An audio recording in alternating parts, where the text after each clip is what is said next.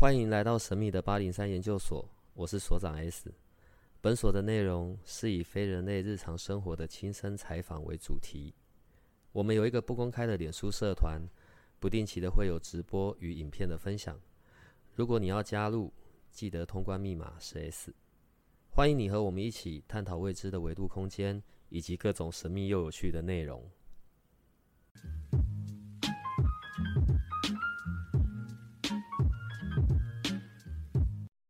你每天的个案呢、啊，然后就宇宙无敌多，所以呢，我们要等到通灵少女，少女这样可以吗？要等到少女可以跟我们说话呢，就要等到非常的久，好吧？嗯，哎、欸，其实我自己一个人也会听你的八零三的 podcast，嗯，然后在我参加我的活动啊，或者是来上超学历的学生就会介绍嘛，我是怎么来的，然后就会有人说啊，原来还有八零三哦，那我也要来听一下这样子。我其实是会蛮推荐我的学生也都去听你的 podcast，因为有很多元的项目，也很多元的老师在里面表达，或者是透过听就能够学习到。有时候我甚至也会被其中一些老师讲的，就是上你的节目录听的 podcast 老师的一些话语言跟说话的感受，就是会觉得真好。在这个世界上，有其他的人，也许应该这样讲，用着不同的方式，正在帮助每个阶段不同的人。然后我会很感动，因为我常觉得，我们是摆渡者，摆渡者就是你上了我的船，然后我带你走一阵子，也许你会下来，再换另外一艘船，就换给别的老师。或是一本书，也许是一个 podcast，就能够在这里面得到每个人他自己想要的协助也好，帮助也好。最近在灵魂沟通上面是有发生什么特别的事吗？为什么今天一开始就这么感性？我感性你也不习惯，对不对？其实我们的所长正在偷偷的擦眼泪。灵魂沟通是我做了大概已经二十年，也许会有下一个十。二十年吧，如果我的寿命够长的话，我常在想，透过灵魂沟通的状态里面，其实这些家属跟人来我面前教我的更多。当然，也透过灵魂沟通，让我有这个荣幸跟机会，有这个荣幸跟机会，能够跟这些家人、这些陌生人这么近距离的接触。仿佛那一瞬间，我成为他们的家人。灵魂沟通会是一个让我必须要很深入家里的人心，跟看见他们很真实的那一面的接触。对我来说，其实我很珍惜。最近的灵魂沟通啊，我遇到一件，应该说遇到了我觉得蛮神奇的一件事。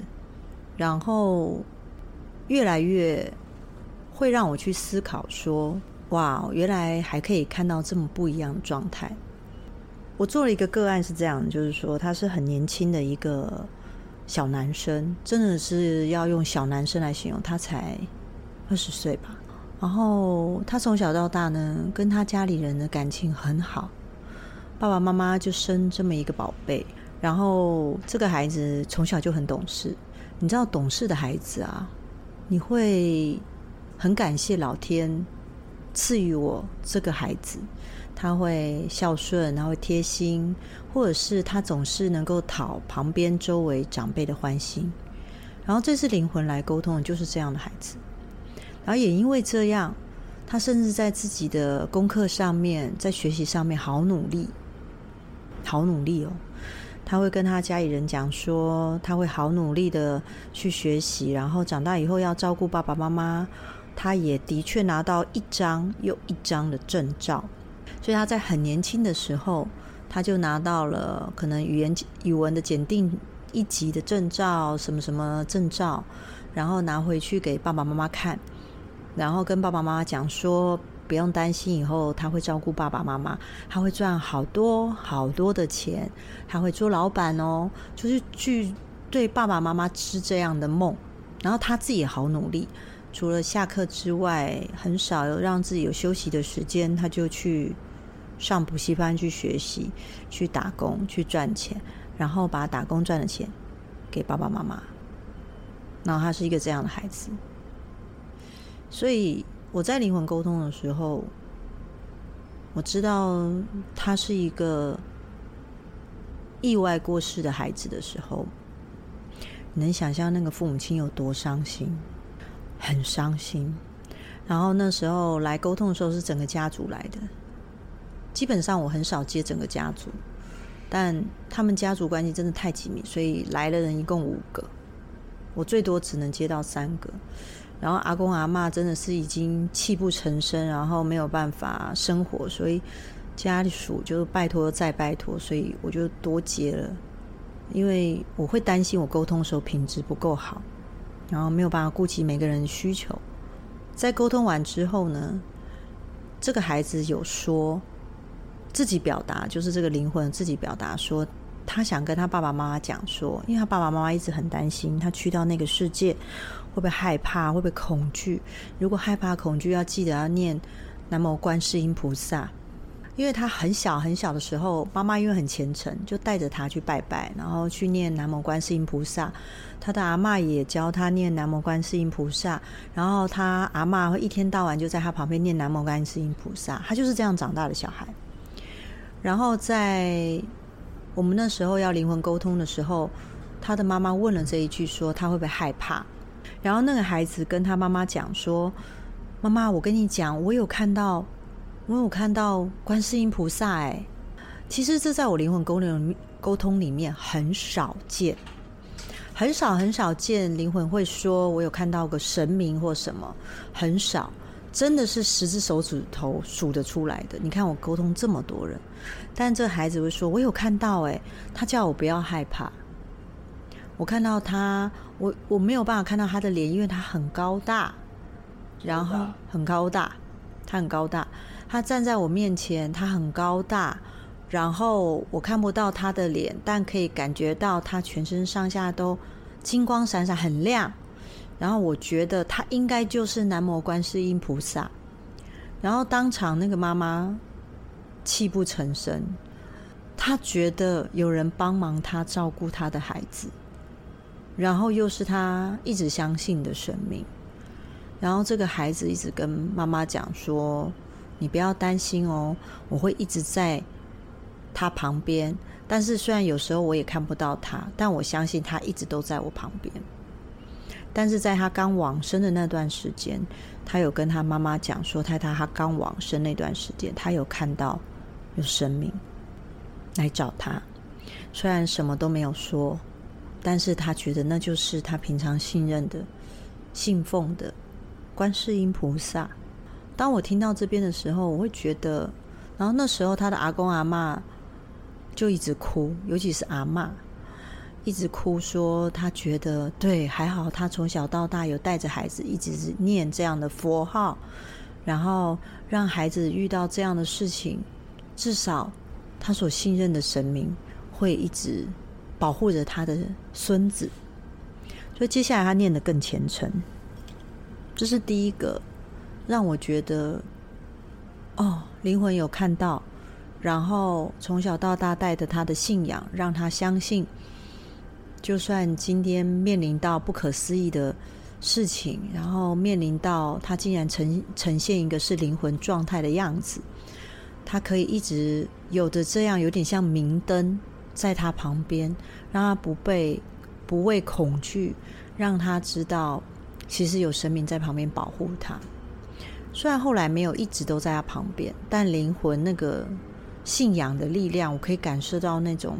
好像可以把自己的心跟恐惧能够有安放的地方的那种感觉，这个是我在灵魂沟通沟通到这个个案，让我觉得是啊，就像我讲的，我觉得信仰有存在之必要之价值。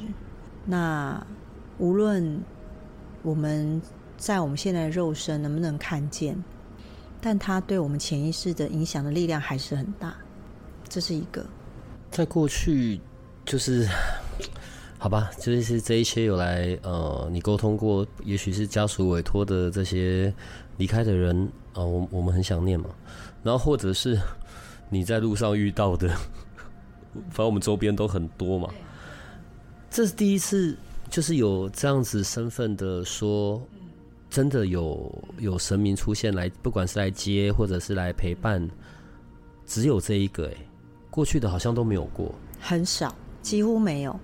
我我有在想说，嗯，我在想说有没有可能是他从小被爸爸妈妈带着做，然后他又很相信，然后另外一个部分是，其实我真的不知道为什么他会看得见看到，但我觉得看到都是好事，对啊，那个看到对这个孩子来说，因为他突然过世，在一个意外，然后。他有在加护病房待过一阵子，可是其实都是昏迷，所以等到他发现离开身体的时候，已经是他告别式的上面了。所以这个其实对一个很有自己很想做很多事情的孩子来说，还有好多事情没有完成的孩孩子来说，我会是啊，我会觉得是啊，还好他还有看见这些事，然后让他自己知道说，就算他今天。因为没有办法再回去嘛，至少在这个这个状态之下，心里有一个安定可以放置的一个力量。当时我会一直做灵魂沟通，也是希望说，灵魂在一个我们根本搞不清楚他的状态情况之下，至少他能够跟家人说说话，不再恐惧，不再害怕，彼此之间能说好，然后也告诉家人说他好或不好都可以表达。让他知道，说他还是有一个可以说话的管道。无非我也希望能够做到这件事。但这个孩子遇到这件事，其实我是内心满满的感动，甚至我很感谢老天能为他有这样的安排，真的很感谢。在过去有接触过这些灵魂哦，或者是就是跟我们不同维度空间的人，第一个是他们真的没有啊，这是我第一次听到说哦，有所谓神明出现然后来带领，啊也也是因为是因为他是比较近期的，所以他还有办法去叙述当发生这个事情的时候的状况。因为他刚往生没有很久。如果比较久的，大概就是会记得的事情会越来越少。灵魂的记忆能够留在意识的状态，就是灵魂这些记忆点，因为他本身没有身体，所以只有意识留在意识状态，其实真的不久，除非。除非真的是一天到晚跟神明在一起吧，我在想，但其实真的很，我目前没遇过一个，但这几个我说的这几个，就是我待会会讲的另外一个故事，是我少数极少数有遇过的，但我觉得跟自己本身的宗教信仰无关，也许也有关，就是这个孩子可能从小带大的，然后另外一个部分可能就像你讲的，因为我还在研究阶段，还就是可能他比较近期。然后他还看得见，他有些东西想表明。因为如果能够想要以我研究灵魂的状态，如果他很想表明，就表示这件事他很重视，他很在意，他想他的在意有可能这个孩子在意之所以是希望让家人放心，不然就是他发现很神奇的事，他觉得一定要分享。因为这孩子在世的时候的状态，他会录很多的 YouTube，会哦。而且还录得蛮酷的，他会做很多的影像记录，然后会喜欢有一些不一样的东西记录下来，包含说话啊、讲话啊，连他跟他妈妈说母亲节快乐，他是都是用惊喜录影包这样传递，所以这小孩的想法也会跟一般人很大的不同。不管怎么样，都是希望他们在那边都是很好的啊，至少无病无痛，嗯，也许会有思念啊。那另外一个呢？另外一个让我觉得很不可思议是最近沟通的，我接触的宗教不多啊，就是佛教、日本教啊，跟这个密宗，跟还有一个竟然哦，就是基督徒。然后呢，这个宗教你知道来到面前沟通的这个这个女儿是最近过世的，今年。然后中间沟通的状态之下是。妹妹来沟通，然后妈妈用视讯的方式。后来你知道姐姐来沟通的时候啊，她竟然讲一讲之后呢，就在灵魂在沟通的过程中嘛，然后她突然这个灵魂突然主动去跟她家人讲说：“妈，我告诉你，就是跟她妈妈讲，妈，我告诉你，我我有看到。”我们我们所念就是他们在持咒在念念经的一个状。我本来以为就是念经，好，然后他说：“妈，我看得到你念经的时候，你身上有光。”然后我心想说：“啊，念经的时候身上有光，你要怎么去转述这句话？”我就说：“妈，我看到你念经的时候身上有光。”他想这样跟你讲。然后妈，我告诉你，念经真的有效。这是我把他讲的跟妈妈讲的话，我先直接讲出来。妈，我要告诉你，念经真的有效，我都可以看到你身上散发那个光，能够就是散发在整个房间里面。爸爸都不念经，他念经没有念得很虔诚，他的光都比较小。好，接下来更妙了，我可以看得到我们家的。神明真的有光啊！我就直接翻译嘛，我就觉得哦，神明真的有光。然后我后来我就问了他，因为我就用意念问了他一下，就是说啊，你的神明是哪一个神呢？是观世音呢，还是什么神？然后他就告诉我是这个灵魂自己主动告诉我，他跟我说没有，我们的神没有样子，他是个卷轴。啊？他是个卷轴，他讲的好清楚，他是个卷轴。我想说啊。卷轴，你知道我的想法？卷轴，你知道吗？就很像那个航海地图一样那种卷轴。然后我就我就只好直接翻译，我说对不起。他说，因为我几乎同时跟他妹妹在里面。我说，你姐姐说，因为我刚好问他说，你们神明没有？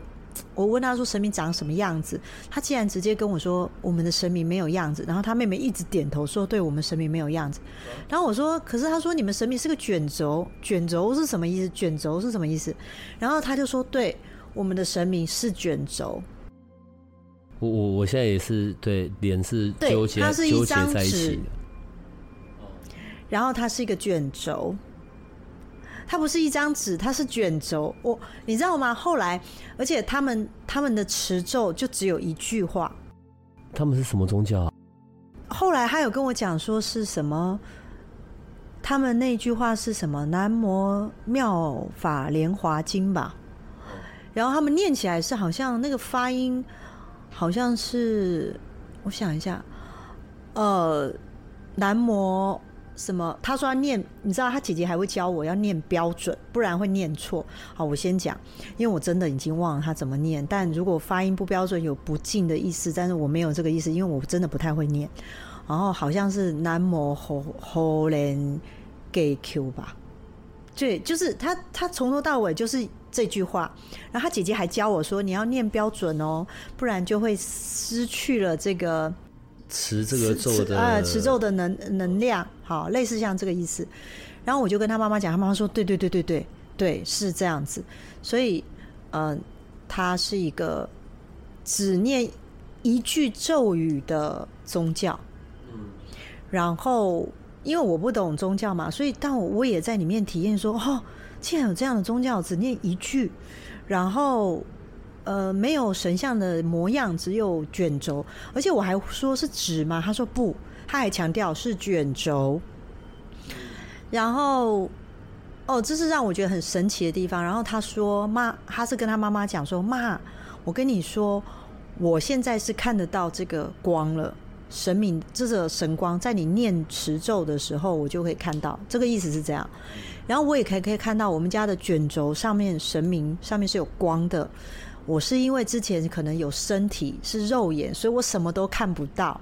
嘿嘿，现在我看到了，他还有点高兴，这样子跟他妈妈讲，他是想跟他妈妈讲说，对，他是真的存在的，然后存在这样的能量，我看得到。我现在是灵魂，但我我现在没有身体，结果我没有肉身，我看得到这样的光。他不断。不断的重复这样跟他妈妈讲，然后他非常感谢他的妈妈带他从小就是很年轻的时候就信仰这样的宗教，然后让他觉得有无比巨大的力量，让他就算现在往生以后只有身体以后，他在心里还会常常默念这一句话，就是我刚刚说的那个嗯、那一句持咒的咒语。然后他觉得带给他很大的力量。啊，你没有多跟他聊一下哦，就是，所以我们离开了呃身体之后，接下来的那一段时间，你没有顺便问一下？就是有，他还是会有回溯这件事啊，嗯，呃，然后，但是他说他。进入那个通道的时候的状态，我有问他，他说整个通道是他一直，他说他不知道是不是自己在念那个因为他继续在，对对对，因为他从小就是习惯这样，所以他在进入那个通道的时候，他不知道别人看到他看到是很亮的。那我我那时候的觉得说，因为他形容的亮跟其他灵魂所形容的亮的状态，的确是就很像你现在在我面前打的这个光，大概在暗一点点而已。是比的其他灵魂在经过那个通道的时候，的确是有亮一点的。哎、我想问一下，所以我我我在这一世我离开我身体，所以我有我这一世的灵魂吗？那有没有有没有来沟通过的灵魂有讲到过说，譬如说他反而是在离开肉体之后，然后包含连过去世呃。都看见对过去的前世的记忆或什么的，对这一些 是不是都是在死掉的时候就会一起全部出现，还是依然只有这一世？依然只有这一世哦。对，是不是觉得很很没意思？嗯，我一直以为死掉的时候，然后就是这一生的人生就是一个电影在跑，然后问题是连过去所发生的事或者跟某些人的纠结什么的因果，全部都会看得到。哎，我也希望是这样。应该说，他们会说回溯的时间很短，跑马灯的时间很短，是不是？我不知道是不是因为太短，然后没有办法去读到前世，就到了下一个空间，就是开始走那个通道。然后我我过世的时候，我会想说跑马灯慢一点，然后看看我能不能知道多一点我的前世啦。可是我会觉得说，因为那个意识状态是一个人这辈子从来没经历过，然后你就是第一次经历的。除非这个人在世的时候被训练的，面对紧急特殊状况还可以沉稳不不变的那个状态，可能才比较能够带有一个有意识状态去面临这个自己没有经历过的这些。因为你这辈子就这一次啊，我也很想知道说前世这件纠葛，或者是我这辈子来这边，虽然我已经知道我的天命，或者是我知道我要做这些事情关于天赋。但我也很想知道，这些灵魂能不能在过世的时候就能解除一些，为什么他跟他的妈妈这么纠结？他跟他的先生为什么会这样？他跟他的小孩，或他跟这些他过不去的事情，为什么会纠缠在一起？他会得到一个解答，至少可以好好去投胎吧。假如有投胎的话，平常去找你的啊，除了像要做灵魂沟通之外，当然有有要问事的嘛。就是你知道，透过你双眼时间线的能力，然后可以我们比较趋近于我想要达成的目的。还有另外一块，就是去做前世今生的这件事情了。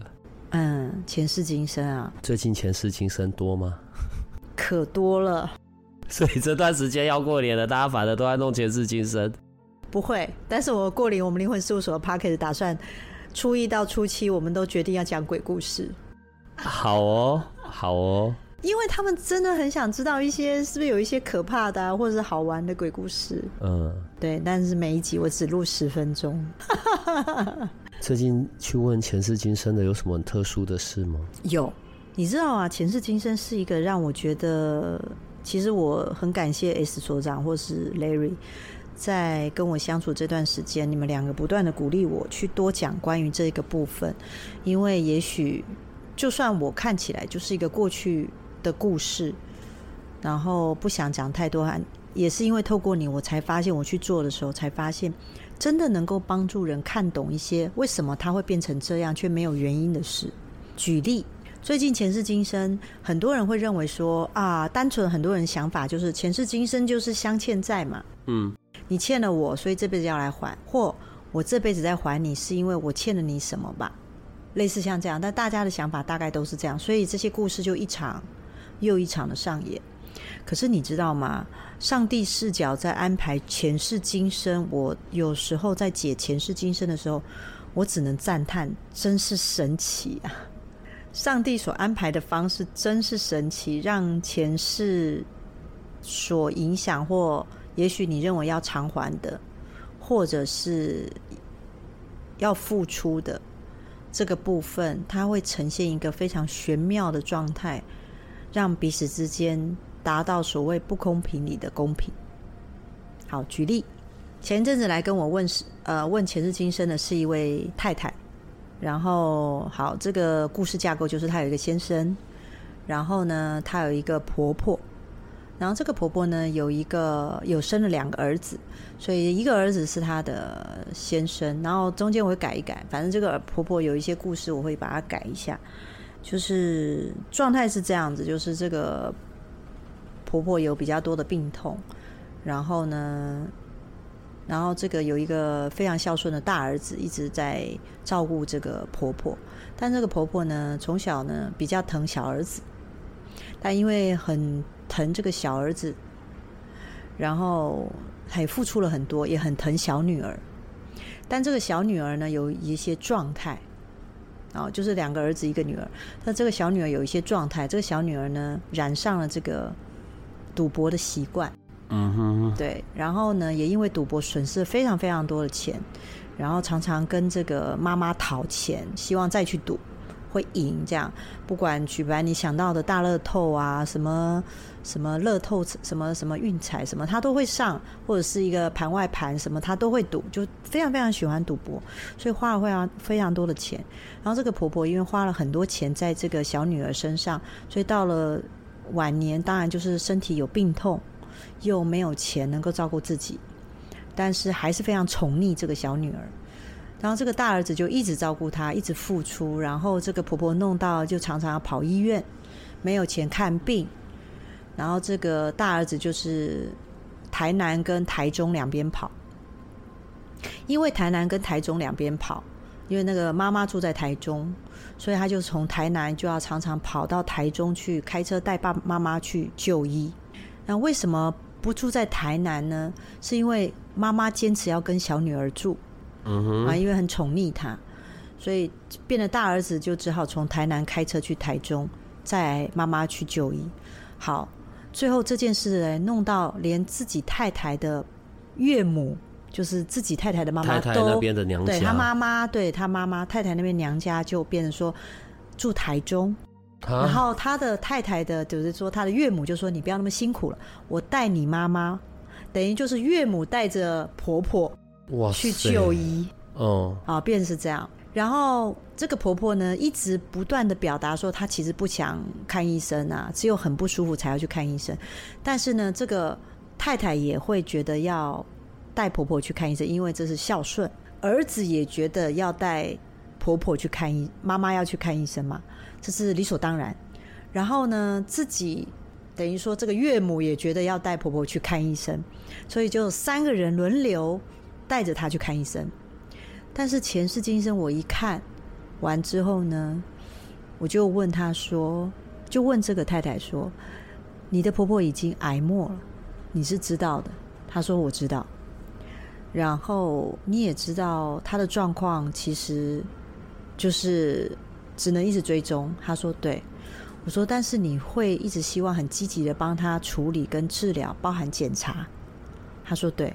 我说：“但是你已经知道他癌末了。”他说：“对。”我说：“你有发现这件事吗？”他说：“他有。”我就跟他讲说：“我要跟你讲个故事，关于你跟你婆婆，还有你先生跟你妈妈，你们这四个人前世今生的故事是这样的。你这个婆婆呢，过过去呢是一个强盗，闯入了你们的家。嗯。然后这个强盗呢，其实跟你的先生是那时候也是你跟你先生是夫妻。嗯，这个强盗跟你先生是相相识的，是朋友，但因为不能接受你先生赚的钱比他多，所以找了一个时候就进去要抢劫你们家的东西，然后被你先生发现，他就先杀了你的先生，所以你先生是第一个死的。嗯，接下来就把你给强暴了。嗯，你是第二个死的，在你被强暴的声音就引起你邻居的注意。然后邻居的那个大妈呢，就来救你。她是第三个死的，所以你们三个全部都死在这个强盗手上。这故事有点奇怪哎，我觉得我有点难接受哎。结果强盗变妈妈，来到这一世变妈妈。来到这一世变婆婆。哦，对，婆婆就是她老公的妈妈，就是这个事主的婆婆。这逻辑怎么那么奇怪？他们三个轮番上阵带她去就医。对啊，不是应该轮番上阵来折磨她吗？但她的婆婆其实希望就这样就好了，我也活够了。我我不懂你你你你不要再带我去就医了，你们不要架着我去就医了。反而你们三个在带着我就医，他们在延续他的生命，我反而更痛苦。他们三个在延续他的生命。嗯，为什么会是这种安排啊？这样子他就可以继续维持有一个生命的状态之下承受这些病痛。我现在有点鸡皮疙瘩。嗯。然后我跟他说。你是带着喜悦在做这件事吗？他说没有，他觉得那是应该的，应该带着他去就医。身体就是要治好啊，就是要吃药啊，就是要打化疗，就是要做这些东西。但是虽然她的婆婆不断的告诉他们说，其实我觉得这样可以的，我不要。她希望头痛医头，脚痛医脚就好。可是三个人轮番上阵带她去做这件事，所以我常常会感叹。你认为的这件事情，所以在医学里面的想法是我们尊重每个人的生命，做自己健康方面自己的选择，嗯，而不是由我们的视角去帮对方做决定。你有理解我意思吗？嗯，因为在我过去的环境里面，我是医学中心里的人，我面临到很多大家的生老病死。所以我很清楚一件事情，就是其实病人有些看病人的自己本身是不是有想活的意愿？如果他真的很想继续治疗，那当然他会积极处理。所以有很多人，我想活下来，所以我积极处理这个状态。有，但是我的身体不见得能够负负担承受这些治疗。但也有很多人是这样，我其实并没有很想积极处理我自己的状态。我觉得我活够了，我可以了。为什么？我的家人或者是我旁边人要对我做这件事情，然后为什么我对我自己的生命不能做选择？你有明白中间的差距吗？嗯，当然这件事情我不讲破，这件事情在外人呃一般我们大众眼神眼睛里就是啊、呃、有一群很孝顺的人正在带着他们去做治疗，这其实想法是很颠覆现在我所讲的视角，就是。嗯我也会觉得说，哦，我我婆婆生病，或者我先生生病，或者是我的妈妈生病，我就应该要带她去就医。可是这这件事情会让我去审思这件事，就是那是不是他有选择权？嗯，那我在做的又是什么？如果是他想要去就医的时候，我带他去就医，这件事情是他有他意愿；但如果是他不想，但你拖着他去做这件事情，那就是另外一件事了。嗯。你有明白那个故事中间这个很玄妙的安排？有，我现在理解。对啊，我就会觉得说，哇，所以他说，那听完之后，你知道他一句话就说，那我该怎么办？嗯，我跟他说，其实你可以多问问看，多关心你婆婆，看看她她怎么看待她自己的身体健康跟状态。哎、欸，这也太难了哎。嗯，这真的有点。你也可以跟你的先生讨论，也许不用用前世的角度去谈，说。我们是不是有真的关心或在意他自己对自己的身体健康怎么想这部分？而他那个也帮他一起开车载他去就医的妈妈的想法，只是说，对他的呃太太妈妈想法只是说没关系，因为舍不得女婿，那我载好了，因为女婿很辛苦。嗯，这就是另外一件事。所以有时候我去看《前世今生》的时候，我就会看到这个部分，我就会去想，这个世界上不知道知道多的好，还是不知道好。这个我这是我自己自言自语啊，我自己会这样想。但他们之间的故事是这样，但安排却很微妙。嗯，我始终还是相信因果啦。对，当然。有因，然后就有果，然后有时候呢，又不仅只在某一世里面去去去发生，所以我们还是要多与人为善吧。你知道，在在我小的时候啊，然后我的第一个接触的小说就是倪匡啊。对，然后那个是对，那个是我真的是我成长过程最重要的读物了。但我如果回到我的小时候，我真的会跟我爸妈讲，不要让我那么小就看那一些东西。对，好。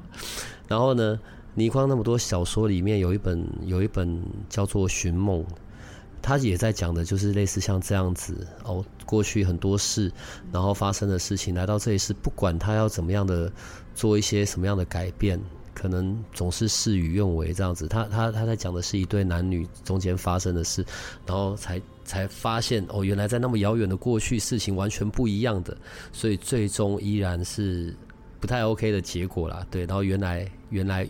原来是真的有因果，我、哦、最后丢的就是丢那一句话。对啊，而且他替最后的结果都留了很大的空间，让大家自己想象。是啊，我今天我今天这个前世今生也是觉得，我就抛出一个这样的状态，让大家去想一想，就是我们以为的或认为的，然后他真的这样认为吗？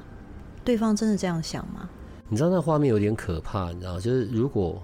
某种程度，我觉得我在做我应该做的事，然后我是想要让你好过。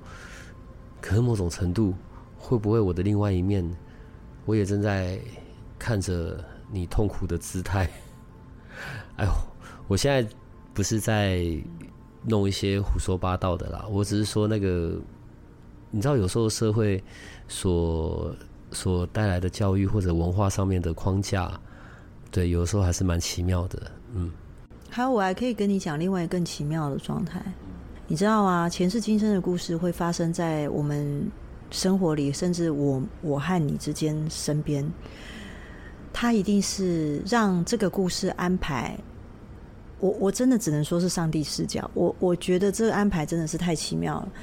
如果你没有发生一些事，你就不会造就后来的发生。这是接下来我要讲的这个故事。有一个人最近来跟我问前世今生。然后他经历到了一个婚姻上很大的冲击，然后他正在打离婚官司，然后呃，这个先生对了孩子做了一些非常糟糕的事，然后所以他保护孩子，然后正在做这件事，然后因为他打了离婚官司呢，所以他在这个情境之下，他就遇到了协助他的人，OK，然后这个人。他除了在法律上有相关的知识之外，也对他提供了非常非常多的心灵上的安慰跟协助。然后这是一个他朋友介绍的一个完全不认识、突然闯进他世界的朋友。然后他非常非常感谢这个朋友，然后在跟我讲这件事，还问前世今生。他本来是要问他跟他先生的，但提到这个朋友的名字的时候，我请他给我看一下他那个报。最近闯入他这个世界朋友的这个照片，我跟他说了一个前世的故事。我跟他说，你跟这个人有前世关系。闯入的那个人，这个人提供他很多法律知识，也相对的有法律背景，然后也帮助他在这个做这件事情的协调上面帮了他很多忙。他说发生了什么事呢？我就跟他说，前世呢，你是一个。你跟他是在雪地里相遇，下着雪，然后在郊外，然后呢，不知道什么原因，你可能一次一个人独自在郊外，可能做了什么事，然后经过郊外就被一群强盗强暴了。然后当这个人遇见你的这前世这个人遇见你的时候，我们说 A 吧，遇见他的时候，他已经奄奄一息了，身上没有穿衣服。然后这个 A 呢，就把身上的衣服脱下来，把他包住，扛着他，一路扛着他，一路要带他去就医，就要求救。然后这个女孩子呢，因为被扛着，然后趴在他身上，一直说对不起，说谢谢你救我这样子，没有人对我这么好过。然后这个这个人就一直扛他，说你不要说话。我会带你赶快找人，你要活下去，要记得要呼吸。然后，当这个人一路扛着他要找医生的时候，这个路上这个女孩子就一直告诉他说：“我这辈子从来没有遇过这样的人啊！你好，我我我会不会很丑？我的样子会不会很难看？因为这个女孩子很在意自己的外表。然后她说我会不会很邋遢？因为其实可能已经意识不清了啦。”然后这个男生一直安慰她说：“你很美，你很漂亮，你不用担心，我会带你去就医。你要撑住，你要忍住，就是这个过程。所以在一路奔跑的过程，终于到了医生家，其实已经快没气了。然后这个女孩子就是被这个男的抱着，然后她一直跟这个男孩子说：“我可能不行了，谢谢你救我。然后你是这辈子我遇过对我最好的人，若有来世，以身相许。”然后这个男孩子就跟他说：“若有来世，好。”然后这个女孩子就断气了。哇，这种，嗯哼，这种念力也太可怕了吧？这个女孩子在现在这个状态之下遇到了这个男生，那完蛋了。然后这个男生第一眼看到她的时候，就一见钟情。然后在这个过程中协助他、帮助他非常多，而且愿意等待，没有要求他要对他做什么，没有要求这个女孩子任何一个，还开玩笑说，然后这个女孩子还跟他说。你是我的恩人，然后这个男生就跟他说：“那无以回报，那就以身相许吧。”所以当他在讲这个事情的时候，当我在讲这个故事给他听的时候，这个女孩子在我面前就大哭。他就说：“他真的不知道为什么这么相信这个男生，这个男生让他好相信到，他甚至所有的密码账号都跟他讲。他不知道，因为不可能，他不可能会这么信任。”他说：“原来前世就这么赤裸裸的遇见，此生也是这样。但是在这个时候，我有跟他讲一件事。我跟他讲说，你要知道，无论你选不选择这件事，或你要不要完成这件事，里面要有爱的成分。也许这辈子学不到用爱的成分，是报恩的心也好。那下辈子我们再来。所以你会知道前世今生这些事情啊。”那个印记有时候之深跟安排，在此生再相遇，那个状态一无所有，所以一无所有状态之下，他遇到这个男孩子，但那男孩子可以看他第一眼，他状态很糟，情况很糟，但还是爱上他，那个情境是不是跟前世很像？我觉得最好的状态呢，就是这一世的事情好好处理完就好了，不要再有下一世。而且最好的状态是你不用下一世，又要重新来当人类，对，好好的当神明？那是一个梦幻的状态。那如果要到这一世，那可不可以不要再遇到过去遇到过的人？就是你知道，就不然，哎、万一你来过这个地球很多次了，你各式各样千丝万缕的关系，然后如果在某一世一次给你来个十个八个，你过去曾经在一起过的、结过婚的，就是在每一世不同的结婚对象，现在在同一世一起出现，会不会太挤啊？呃，是啊，但也有人是投胎到地球上没有很多事的，所以。也有人对自己有这样的困惑，关于前世，所以我们的前世今生也许不是只有地球的累世吧？有遇到过前世今生，然后发现过自己以前可能是外星人还是神明之类的吗？发现自己应该不属于地球的倒是很多，然后因为投胎在地球上的累世的次数也不会很多，嗯，造成适应这个地球很困难。适应地球很困难这件事，我觉得应该蛮多人都有的吧。就觉得适应人跟人之间的互动，为什么要有这么多的呃紧密关系，或者是为什么要赚那么多的钱，然后再让自己要赚更多的钱，然后再花更多的钱，这种巡回，他们会很不能理解啊。又要过年了，我们快被烦死了，所以你得处理。烦死的是，因为在去年的时候。有那个蜡烛这件事，嗯对，就是那个时候你的那个能量的蜡烛，然后有针对爱情的，然后针对灵性上面的，然后还有针对空间环境的，还有一个月多过年，然后现在已经一直问，一直问，一直问，但我不会做这些东西啊，所以你该来处理一下了。请问一下，针对这一年有什么特别的？二零二三年啊，是一个能量状态，就是。很多地方需要崭新调整的一年，我必须说，二零二三年的频率跟状态啊，它是一个启动很多新的事物、新的关系。其实意思就是，你可能会想结束旧关系，而且已经酝酿准备要执行了，或者是很多时候你可能想要重新挑战，包含你的工作，也许你想要转职了，或者是这个工作你已经再也不想做了，哦，就会有很多要改变、改革的一个状态。另外一个部分，二零二三年会遇到一个家庭关系要重组的一个状态。什么叫家庭关系重组？就是我会离婚，对，或者是有些人会离开，或者是不是大家要离婚啊？就是或者是要一个关系重组，就是可能有新的人员要进来，会有新的人员要离开这个部分。然后这个部分很多人会说，那不是常常在发生吗？不是，那个离开是让你不舒服的，或创造闯入了，会让你觉得。改变太大的，等于说你要迎向一个很新很新的关系，然后这个关系可能你需要准备的、准备好的、迎接的这个状态。呃，我从来没有想过我会跟这个人离婚，结果我跟这个人离婚了。然后我从来都没想过的对象就这样莫名其妙变成我的另一半，或者从来没有想过跟这个人会有冲突，好，会变成是这样子。然后我也没有想到过我要生小孩，就莫名其妙要冒出一个小孩，诸如此类这样。莫名其妙怀孕，类似像这样子，太乱了吧。然后对，会有一个这样的状态。另外一个就是关于频率提升，就是关于灵性这个部分。嗯，呃，二零二三年我会觉得你无法忽视，再去忽视自己，看见自己了，无法忽视哦。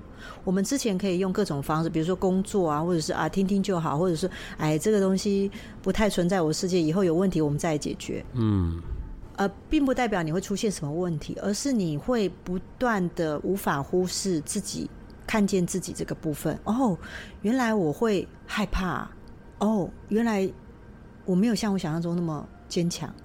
天哪，原来我我我我很想赚钱，我以前都觉得我没有那么想赚钱，就是有一些状态跟嗯情况会从内在里浮出来，让自己看见的部分。也许现在十一二月就会有人已经开始有感觉了，面对面对一个新的。也许是拿掉了面具的自己，或拿掉自己原来以为自己状态的自己，看到一个自己新的展现。所以我得真的重新认识我自己，对，嗯、或者是忽视了，或者是我真的得打开认知，接受哦，我有这一面，我有这一块，或者是就让它是很完整的这样。明年好忙啊！明年应该希望不错吧？这样子问，又有关系又要处理，然后又要处理自己，所以很忙啊。对啊，所以二零二三年为什么我明年我会想要做这个频率？呃，关于调整，关于呃流年的精油原因也在这，因为我会觉得说，在一个二零二三年开启，当我准备好自己内在能量，不要让自己冲过头，也不要让自己。因为冲过头太疲倦，或者是我准备好调和的一个状态之下，面临新的自己这个部分，呃，所以我在今年才会想做这个，就是跨年的时候才想做。去年跨年我有做吗？对，但今年我做的部分是关于算是流年精油跟流年的蜡烛这个部分。有什么特别的可以为我们做些什么？嗯，首先就是在蜡烛这个部分，我自己本身有设设计四款。本来我以前通常只有三款，但是这一次我就是，当然爱情是大家期待的啦，或者是面临爱情之间的关系。S 手上有苦笑，唉，人呐、啊，人呐、啊，在爱情的世界里总是有很多粉红泡泡，让自己爱情。可是我这次做的爱情频率关系是指说我在爱情里面能够保留我自己的状态哦。在二零二三年，我做的是这个，在爱情世界保留我自己。可是，在爱情里很多的争吵，不就是因为你也要做你自己，我也要做我自己，所以我们就会有争吵，我们就会有、啊。所以更因为要保留自己的状态，在平常沟通状态，我会更能沟通出去。OK，因为你才能看到更真实的我，因为你能看到更真实的我，你爱上的才不会有所偏颇啊，你才不会爱上一个幻觉。对，就是你以为我是孔雀，明明我就是小鸡。你以为我不会放屁？在一起之后才发现，我天天都在放。好，然后呢？我怎么有一种刘飞先上身的感觉？哎、好，另外一个就是财富旺旺这种。二零二三年的财富旺旺这件事情，其实二零二三年绝对赚得到钱，很容易赚到钱。但赚到钱的机会因为很多，所以相对的这个部分，灵感跟创意对人来说表达很重要。二零二三年赚钱的机会对每个人而言，你要如何表达方式？对对对对对对对。但你要如何表达自己？你要如何就是敢真的去做自呃，不是为非作歹的事。对，你要如何表达自己的信念跟理念、想法，才能让你赚到更多的钱？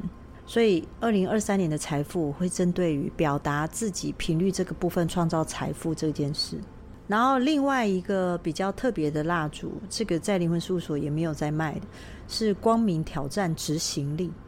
你知道，二零二三年其实已经是一个我们人会有跃跃欲试想要去做的一件事的频率的状态哦。对，但是于在于你是冒险，还是在于你是执行落实这件事就很不一样。所以很多人会告诉我说：“来我面前说，我明年想要做些什么。”但是我老是觉得去年跟往年过去，我都觉得我没有执行力，或者我执行力一直都很差，我没有办法去把这件事情落实完成出来，我没有办法坚持到底。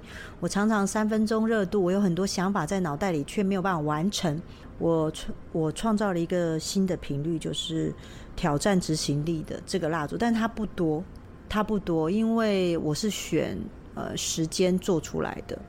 然后经过调整，所以它的分量会比较，就是比一般的蜡烛的容量比较高。但是它这个创造挑战执行力的蜡烛，我创造出来，我是希望，如果你是一个常常担心自己就是做事做一半没有执行力，会没有办法按部就班、稳扎踏实一直做的这件事，你常常会责备自己。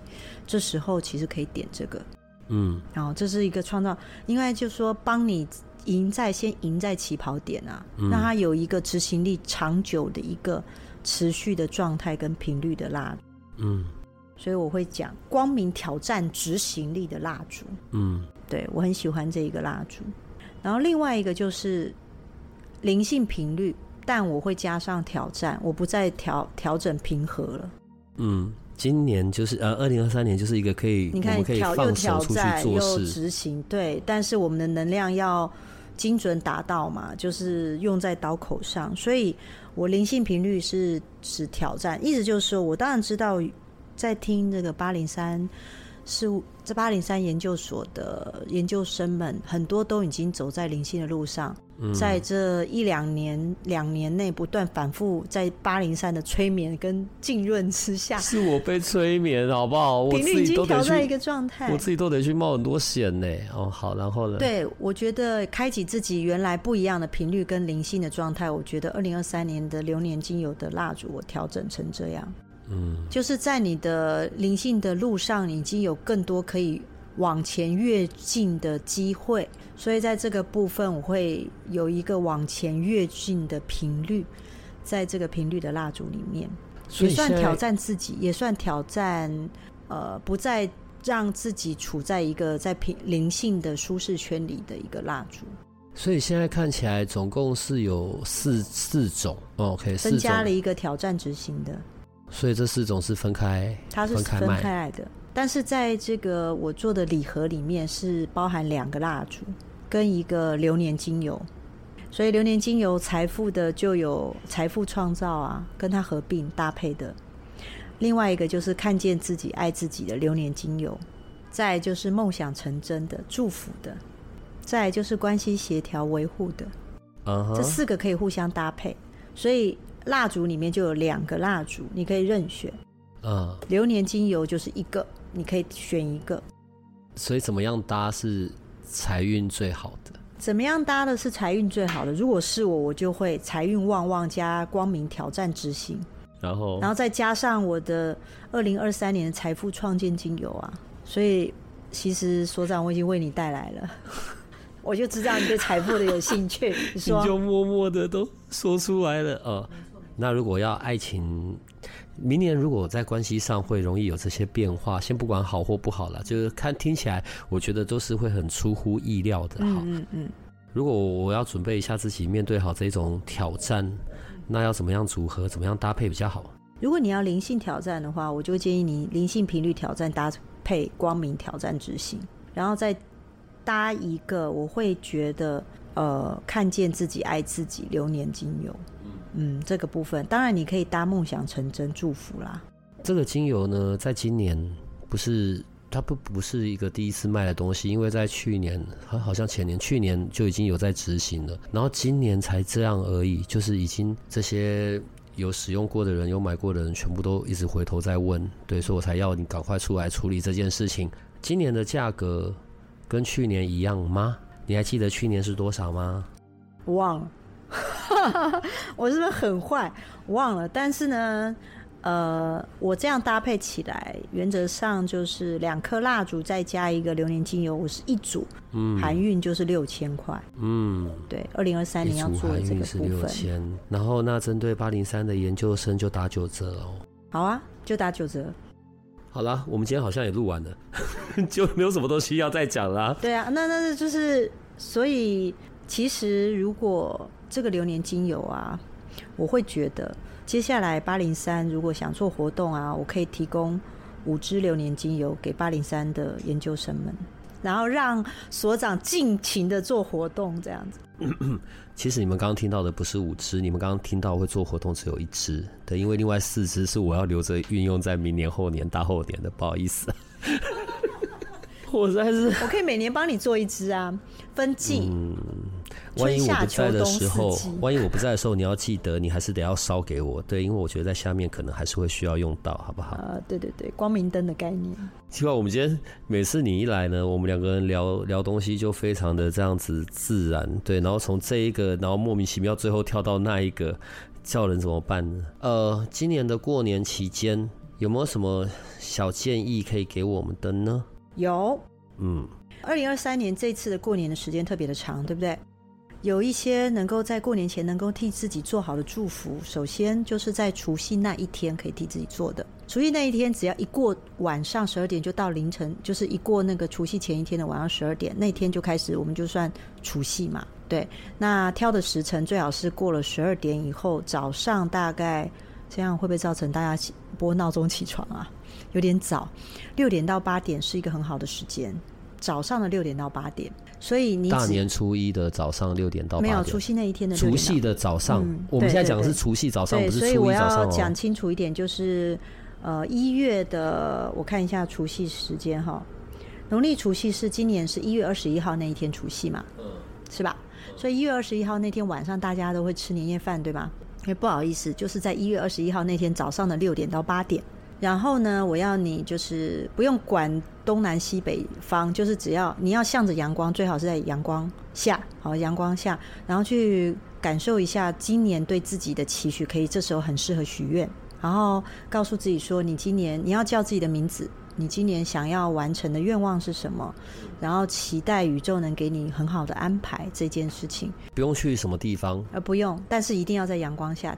天气就是要有阳光，或者是你靠窗也可以，只要有阳光的部分，你就可以替自己许愿，然后告诉自己，期待自己，想象那个阳光从你的头脑、头顶灌下来，然后经过你的身体、肩膀这个部分，最后要到你的脚底。然后，paper 是到了脚底，不能就停止在脚底，要往下延伸到地上，要穿越你的身体这个部分。所以这些阳光跟状态跟频率都会穿过你的身体，然后在你确定它全部都穿过你的身体，包含你的四肢、耳朵这些，你就可以开始许愿。哎、欸，有一种有一种我们在那个中国古代讲沐浴的这个形容的那种感觉哦，是吗？十二长生里面的沐浴哦，意思大概就是像这个样子。其实印印度宗教也有这样子的部分，嗯，就是在某一个时间点面对阳光。然后去感受阳光关照在自己的身上这个部分，但我有发现，今年一月二十一号那早上六点到八点是非常好的时。录音的最后，因为这一次我们现在这样跟我们的研究生们聊完天，下一次已经是过年后的事了。嗯嗯，我以为你要。叫我过年前录音，我是能够直接逼到你直接过来吗？你手上那么多东西，然后还有这些蜡烛，你也得赶快先赶完吧。我也想啊，对对对对对，我也想说那个过年期间干脆每天每天来，但但我觉得今年过年有点难呐，哎，因为我要想要找一个没有人烟的地方，好好的跟我爹娘躲在乡下里这样子。哦，那太好了太好了，可以感觉到你出 所以你可以好好的跟我们的研究生们，跟我们的听众们，哦、呃。你刚刚已经告诉我们这次过年的一个小撇步了嘛，对不对？所以你可以跟他们有一些祝福，然后还有新年的快乐喽。各位八零三研究所的研究生们，我是 Jessica，非常感谢呃能够在这里跟你们大家先预祝二零二三年新年快乐，在来年呢我希望我跟所长，或者是也希望八零三研究所一直都默默的，现在也不算默默，你服务已经很多人了，在帮大家能够带一些好的，嗯、不一样的资讯来到大家的面前，带一些很不一样的想法跟观点给大家，包含我们超觉力课程，接下来我们要有新的，嗯、进阶版，带更多的关于觉察。另外，我们在这个灵魂事务所的这个催眠的证照班里面，Larry 已经改改变了那个教育的方式，成为一个疗愈自己，在疗愈他人的一个路上走。然后，另外呢，我也希望二零二三年我有更多关于灵魂沟通跟这方面的服务，能够告诉大家说不会惧怕，然后也不用恐惧，我们能。其实大家都各自安好的活在不同的空间里，然后谢谢大家，新年快乐！然后预祝大家二零二三年发大财，然后身体健康，全家平安。谢谢大家。你们这种祝福都很糟。如果用我，我用你刚才说我们要针对二零二三年的这种准备，我的祝福就完全不一样。所以我要祝福所有的人，包含 Jessica，身边该留着人要继续留着。万一有新的人出现了，也要好好把握。最后，祝你们每一个人在新的一年都创造出无限的生命，该生小孩的拼命生，为我们台湾地区的人口人口数的总量增加，加油！这听起来比较像诅咒的，这比较像诅咒的，对。哎呦，烦恼！好啦，新年快乐，拜拜！谢谢大家，谢谢大家，爱大家。如果你喜欢我们的节目，请多帮我们分享，并且鼓励订阅，让八零三研究所。可以持续成为你探索灵能世界的另一只眼睛。